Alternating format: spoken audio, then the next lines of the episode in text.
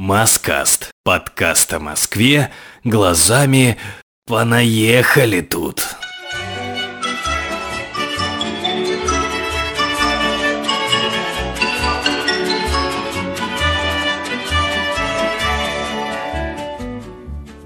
Знаете, что считается в Москве самым непостоянным? Черта города и границы административных образований. Сначала рамки столицы определяла окружная железная дорога, ну теперь это МЦК. В конце 50-х и начале 60-х их обозначала Московская кольцевая автодорога. МКАД. Ну, как раз в годы своего строительства. Ну, а сейчас та самая черта, родившись за которой вы будете гордо называть себя москвичом, ушла далеко на юго-запад, почти в Троицк. Поэтому в настоящее время сложно представить себе, что нынешний район Перова когда-то был а обычной подмосковной деревенькой, и Б после вхождения в состав Москвы по площади был равен такому городу, как Тамбов. Ну, по крайней мере, по меркам советских 60-70-х годов. Теперь обо всем поподробнее. Несколько слов об истории. Во-первых, название.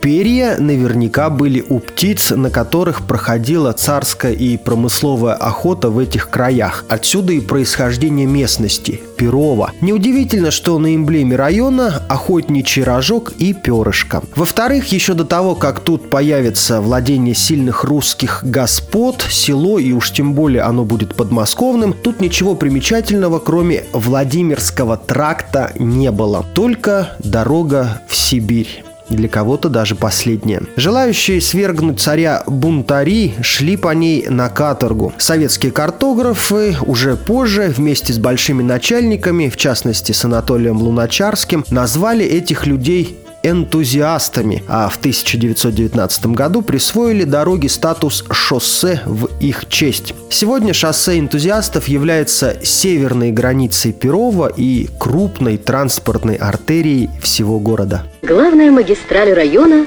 шоссе энтузиастов. Уже в конце 17 века у местности, богатой на тетеревов и именуемой Перовской пустошью, появились хозяева. Первым был Иван Алексеевич Воротынский, который и сделал его сельцом с барской усадьбой и проживающими в нею 15 дворовыми. Затем имение стало свадебным подарком и перешло к Голицыным, уже после к колдуну и алхимику Якову Брюсу. Ну а затем стало собственностью Разумовского, тоже, так сказать, в качестве презента от любимой женщины. После отмены крепостного права и до 1925 года Перово было обычной деревенькой и дачным поселком. Ну, конечно говоря про обычную я погорячился. С середины 19 и до начала 20 века тут бурными темпами развивалась промышленность. Помимо железной дороги, например, тут появился химзавод – кстати, действующий аж до начала 2000-х годов. Местные жители очень часто жаловались на него из-за специфического запаха по всему району. Еще тут были перовские вагонные мастерские, они тоже из начала 20-го столетия, а ныне это уже территория Московского локомотиво-ремонтного завода близ платформы «Фрезер», недавно переименованной в Андроновку. Догадливые большевики сделали из Перова промышленный городок и успешно продолжили развивать его индустриальную составляющую. После Великого Октября в окрестностях и в самом Перово появились завод «Фрезер»,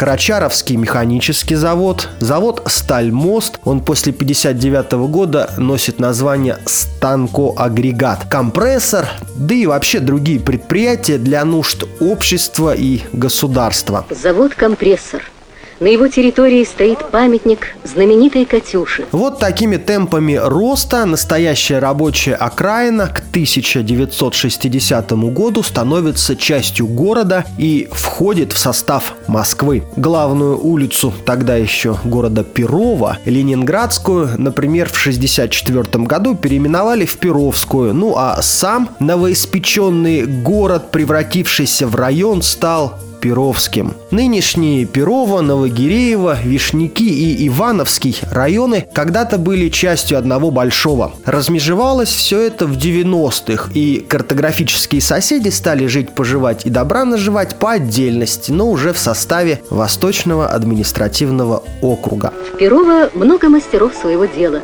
много интересных творческих начинаний. Теперь, собственно, пройдемся по достопримечательностям отдельно взятого Перова. Ну, сказать, что тут есть какие-то культурные памятники или живописные места с большой историей, можно с натяжкой. Знаменитая усадьба в Кусково по соседству, она когда-то была частью района, но сейчас это Вишняки, и про нее я расскажу в отдельном выпуске. В целом же Перово производственный район с жилыми спальными кварталами. Новостроек здесь хоть и мало, потому что экология плохая, сей факт людям жить не мешает. Они тут жили и при более худших условиях. Тем более в Москве есть везде свои, так сказать, штришки и дополнения к общей картине, зачастую положительные. Ну, например, здесь, в Перово, это Перовский парк, пожалуй, главная местная достопримечательность. В районе бережно охраняются лесные массивы. Детские сады, школы, стадионы окружены зеленью. Появилось это местечко еще в 18 веке благодаря любовнику царицы Елизаветы Алексею Розуму, ну или Разумовскому. На территории тогдашней усадьбы Перова разбил он липовый парк с беседками, фонтанами и аллеями, названный Елизаветинским. Ну а чего же не разбить парк, если государыня даровала ему эту землю? Стало быть, за заслуги, возможно, даже любовные. Господин Разумовский, как и весь его род, от такой любви стал не бедным человеком. Поэтому над проектом этого паркового ансамбля трудился известный швейцарец Джованни Жилиарди, или как именовали его у нас, Иван Дементьевич Жилиарди. Прошли годы, и пришедшие к власти коммунисты быстро национализировали элементы роскошного разврата и в 1938 году превратили Липовый парк в парк культуры и отдыха Перовского вагоноремонтного завода. Ну, затем немного сократили его площадь, разместили огневые рубежи, уже Великую Отечественную, затем установили в 57-м памятник участникам Декабрьского восстания 1905 года и в 90-х сдали его новым властям. В общем, сейчас в Перовском парке также можно погулять и хорошо провести время. Те власти, которые пришли после 90-х, за ним тщательно следят и ежегодно облагораживают, за что им низкий поклон.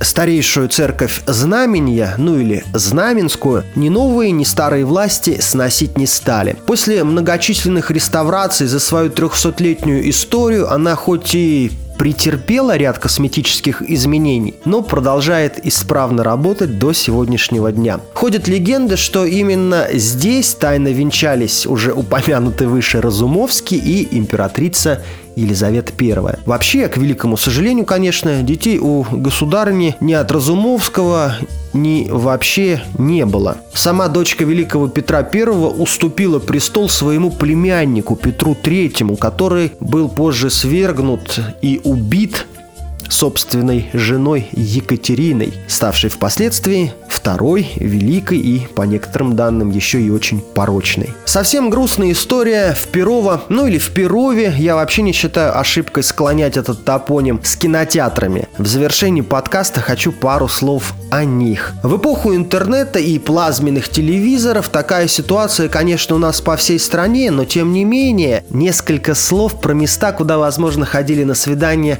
ваши родители, ну, если вы пировчане. Кинотеатр «Владивосток» был построен в 1967 году в месте, где когда-то было летнее любовное гнездышко все тех же Елизаветы Петровны и Алексея Разумовского. Владивосток пока еще не снесли, но он пребывает в упадке не первый год. Ищет инвесторов, так сказать, на свое развитие. На свою жизнь, чего уж кривить душой. Кинотеатр «Слава» на углу шоссе энтузиастов и Первой Владимирской улицы несколько раз горел и даже был в роли казино и ночного клуба в лихие 90-е и нулевые. Сейчас это достопримечательность аж 1956 года рождения за авторством Ивана Желтовского и Николая Сукаяна стоит в полуразобранном виде, а скандалы, ну слава богу, хоть они вокруг него поугасли. Когда-нибудь в своих биографиях они напишут «Родился в Перово, учился в Перовской школе, работал на Перовском заводе». И каждая строка этой биографии будет строкой летописи Перовского района Москвы – на этом все. О каких достопримечательностях Перова еще не сказал, о каких хочется сказать вам, дорогие друзья, дорогие слушатели. Оставляйте комментарии, пишите в личку или добавляйте какую-то свою информацию в предложенные новости группы ВКонтакте или в Телеграме. Буду рад все прочитать, буду рад дополнить и сделать с вами отдельный подкаст, отдельный выпуск про какой-нибудь район или московскую достопримечательность и вообще про московский лайфхак как и жизнь в столице. Иван Тюнин, Маскаст, год 2021. Услышимся.